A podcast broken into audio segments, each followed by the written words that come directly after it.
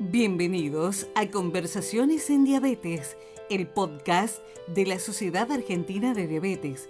En esta nueva temporada, celebrando los 100 años del descubrimiento de la insulina, vamos a conversar con nuestros grandes maestros, los referentes que marcaron el curso de la diabetología en Argentina y que nos siguen inspirando. Nuestros anfitriones, Carolina Gómez Martín, Laura Pomares y Javier Remón. Bienvenidos a Conversaciones en Diabetes, el podcast de la Sociedad Argentina de Diabetes. Con el episodio de hoy comenzamos una temporada muy especial para celebrar los 100 años del descubrimiento de la insulina. Así es, en esta nueva temporada vamos a conversar con algunos de los más grandes referentes de la diabetología argentina, a los que tuvimos el privilegio de escuchar tantas veces y de los que aprendimos mucho y seguimos aprendiendo. Vamos a conversar con estos protagonistas de la historia de la diabetes acerca de cuál y cómo fue su primera o sus primeras experiencias con la insulina y vamos a ir revisando un tema de interés eh, y vamos a pedirle a estos referentes que nos cuenten hacia dónde vamos con la diabetes. Para este primer episodio entonces vamos a tener el honor y el placer de conversar con el doctor Isaac Sinay. El doctor Sinay es codirector del Departamento de Docencia e Investigación de la Sociedad Argentina de Diabetes, de la cual fue presidente y, director perdón, de su escuela de graduados y asesor además de la unidad de diabetes del Instituto Cardiovascular de Buenos Aires, el ICO. Bienvenido, doctor Isaac Sinay. Muchas gracias por la invitación, Laura, Carolina, Javier, y me complace mucho estar con ustedes eh, esta tarde en una reunión de este Vamos a arrancar, si usted le parece, con la primera pregunta. Con mucho gusto. Nos gustaría muchísimo saber cómo fue su primera indicación de insulina, en qué año fue aproximadamente, qué tipo de insulina, qué situación y qué paciente. Fue allá por los años 60, lo cual está demostrando y mostrando mi edad. Fue un paciente diabético tipo 1 y es muy interesante porque en aquella época, fíjense, 30 años antes del DCCT, una de las técnicas era utilizar una insulina basal en una o dos inyecciones por día y aparentemente no nos iba mal, porque como estos pacientes diabéticos tipo 1 siempre conservan un residuo de función betacelular largo tiempo, metabólicamente nos iba aceptablemente bien y empezábamos a optimizar las cosas con insulina regular en aquella época bastantes años después. Claro, desconocíamos que estábamos con el cuentito de que el paciente era una época en que la única inyección o dos inyecciones por día le permitían irse acostumbrando al manejo de la insulina. En realidad estábamos cometiendo un gravísimo error que tardamos mucho tiempo en descubrir que ese era un momento para comenzar optimizando, porque eso significaba ahorrar reserva endógena de insulina y significaba menos complicaciones y menos riesgo hipoglucémico. Así que este primer recuerdo no es demasiado grato, pero es parte de la historia de la diabetología. Y hablando de historia, el otro día recordaban en este centenario a Banting, a Best, decían que el gran olvidado fue MacLeod. El gran olvidado, a mi modo de ver, fue Collip. Collip era el bioquímico que permitió que aún con todas las problemáticas que tenía esa primera insulina, pudiera ser administrada, porque en realidad Paulesco y un montón de investigadores previos a Banting y ya habían hecho algunas experiencias. Lo que pasa es que Colip llegó a un nivel de, de posibilidad de que esta fuera inyectable. Así que mi recuerdo por Colip. Perfecto, doctor. Excelente, excelente respuesta. Muy, muy, muy interesante nada, no quiero ocupar más espacio, le voy a dar el, pase a Carolina, que tiene una pregunta igual de excelente. Así que bueno, encantado de tenerlo con nosotros hoy. Gracias, gracias Javier. Bueno, Doc, qué interesante es, es parte de la historia del tratamiento de la diabetes lo que nos está contando, ¿no? Haber vivido esas etapas donde había muchas cosas que, no sabíamos tampoco los médicos, ¿no? Y, retomando un poquito también la historia y hablando sobre el mecanismo de insulino resistencia, sabemos que es un mecanismo fundamental en la génesis de la diabetes tipo 2, pero sin duda desde la mirada que tenían hace 30 o 40 años, donde la fisiopatología de la diabetes era disfunción celular beta e insulino resistencia como dos únicos mecanismos, al actual octeto ominoso y, y otros mecanismos que siguen surgiendo, la fisiopatología se fue complejizando, ampliando. ¿Cuál le parece que soy el rol de la insulino resistencia? Bueno, el tema de la insulina resistencia para nosotros los diabetólogos argentinos eh, era un hecho bastante conocido. Primero porque aún en el caso mío, que soy endocrinólogo, teníamos una fuerte influencia de la escuela diabetológica de Escudero. De hecho, yo además de endocrinólogo hice mi, mi posgrado en nutrición en el Instituto Nacional de la Nutrición, así que sabíamos del impacto de la obesidad por un lado.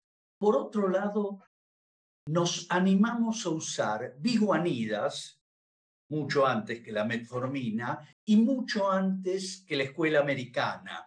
Es decir, que si bien en general comenzábamos con sulfonilurea, rápidamente adicionábamos biguanidas. Así que esto de alguna manera fue manejado eh, durante mucho tiempo eh, por nosotros. Creemos que en estos momentos sigue siendo las biguanidas un arma importante. Creo que eh, lo importante además sería evangelizar creyendo y recordar que cambios de estilo de vida son críticos.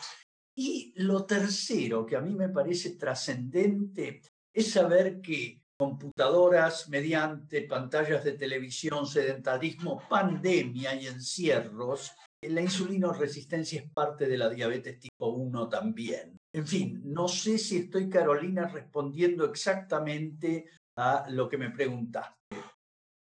Sí, perfecto. Em, un poco, a ver, la, intención de la pregunta era, surgen otros mecanismos, nuevos fármacos con mecanismos de, de, acción realmente muy interesantes, pero sigue siendo central el rol de la insulino resistencia y debemos considerarla en el momento de, de iniciar el tratamiento, ¿no es cierto?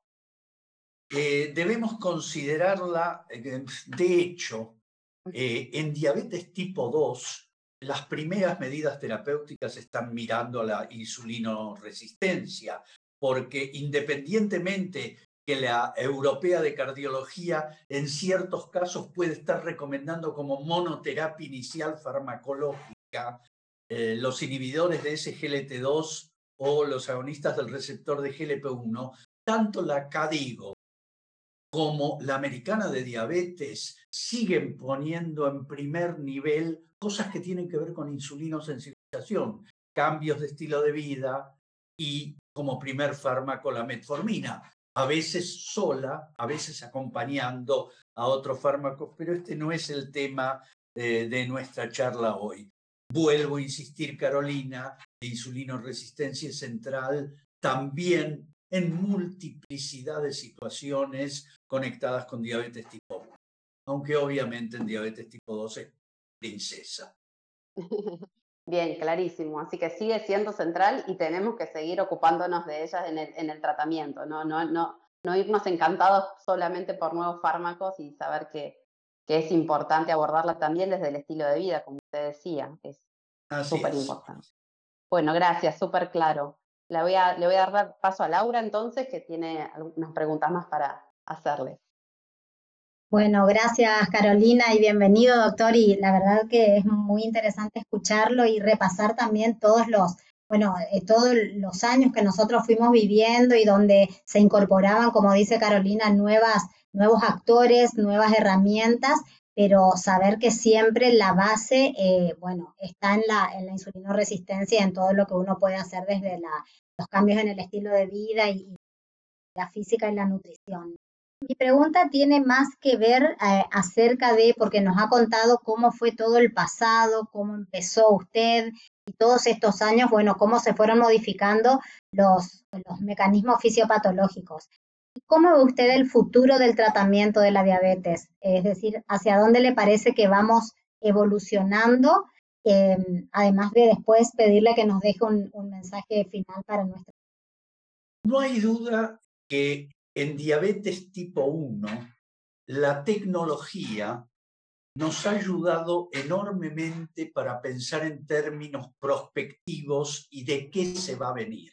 Cuando escuchamos todos los avances que ha habido con los eh, circuitos cerrados, desde aquel viejo Biostator o páncreas del tamaño de un televisor que nosotros por el año 80 fuimos los primeros en Latinoamérica que trabajamos con él, tuvimos una enorme suerte, hasta los closed loop o sistemas cerrados similares al biostator, pero que implican una bomba de infusión controlada por un eh, medidor continuo de glucosa, yo creo que el futuro viene para ese lado.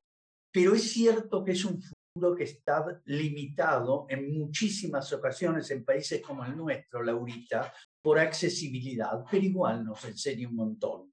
Nos enseñó por ejemplo, que si bien la hemoglobina glucosilada debemos mantenerla como objetivo de control, cosa que es trascendente en gran parte de nuestro país, los sensores continuos han definido que un tiempo en rango entre 70 y 180 miligramos de cilitro de glucemia, un 70% del tiempo en diabetes tipo 2, el perdón, en diabetes tipo 1, asegura un nivel de hemoglobina glucosilada que corresponde a bajísimo riesgo de impacto micro y macrovascular.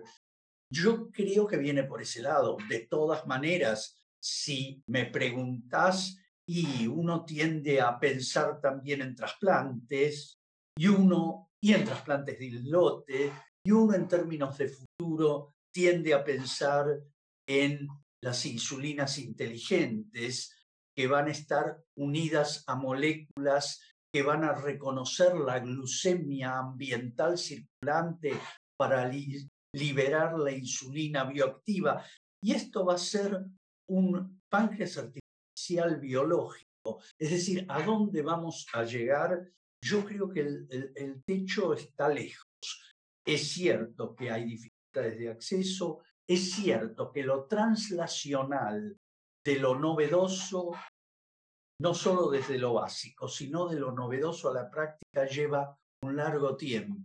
Yo recuerdo, volviendo al Biostator, que habíamos hecho una experiencia para un inhibidor de las alfa-glucosidasas, que ya no está en nuestro país, a carbose, en una indicación no permitida pero que fue autorizada en aquel momento, año 80, comunicada en Nairobi, Congreso de la IDF 82, que era administrarle a un diabético que estaba con un closed loop, el Biostator, a carbose, diabético tipo 1.